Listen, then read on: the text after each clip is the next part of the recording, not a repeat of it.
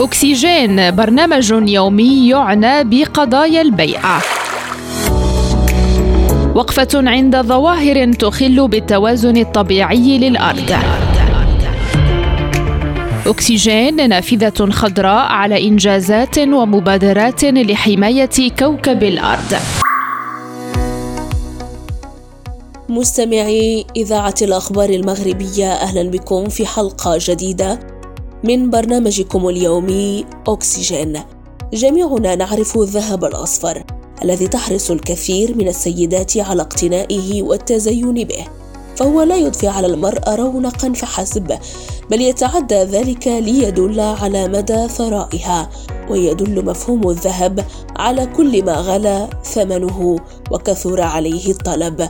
ولكن هل سبق مستمعين وأن سمعتم بالذهب الأزرق؟ إنه أرخص الموجود لكنه بلا شك أثمن المفقود. إنه الماء العذب شريان الحياة.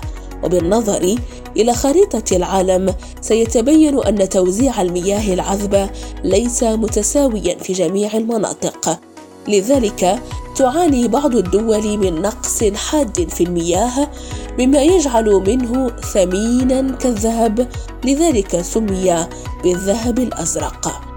الماء هو مصدر الحياة بالنسبة إلى كل الكائنات وما فتئ العلماء والمتخصصون يصدرون تقاريرهم التي تبعث على القلق بشأن هذا المورد الحيوي. ويتنبأ البعض بنشوب أزمة مياه حادة مع حلول 2025 وقد ظهرت علاماتها الأولى. والماء هو الضحية الأولى للتقدم الذي أسيء استغلاله في مجالات مختلفة والنتيجة أربع مليار نسمة مستمعين محرومون من الماء الشروب وخمسة ملايين نسمة يموتون سنويا بسبب المياه غير الصالحة للشرب. ولا شك أن الحالة ستزداد تفاقما إذا ظل الإنسان مستهترا في تعامله مع الماء. ويقول الخبراء إن المشكلة التي تواجهها البشرية اليوم لا تكمن في شح المياه ولكن في شح المياه العذبه عالية الجودة أي الصالحه للاستهلاك دون التعرض لأي مخاطر صحية.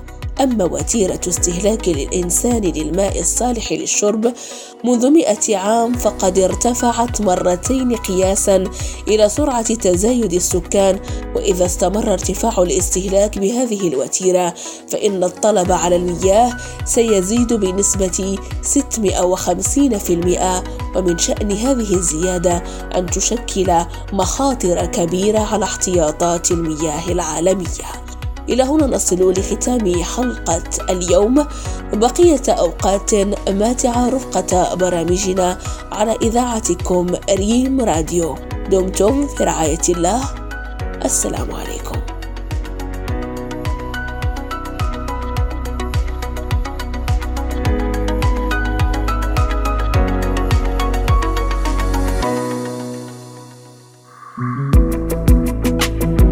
برنامج أكسجين ترقبوه كل يوم مع هاجر الراضي على إذاعة الأخبار المغربية ريم راديو.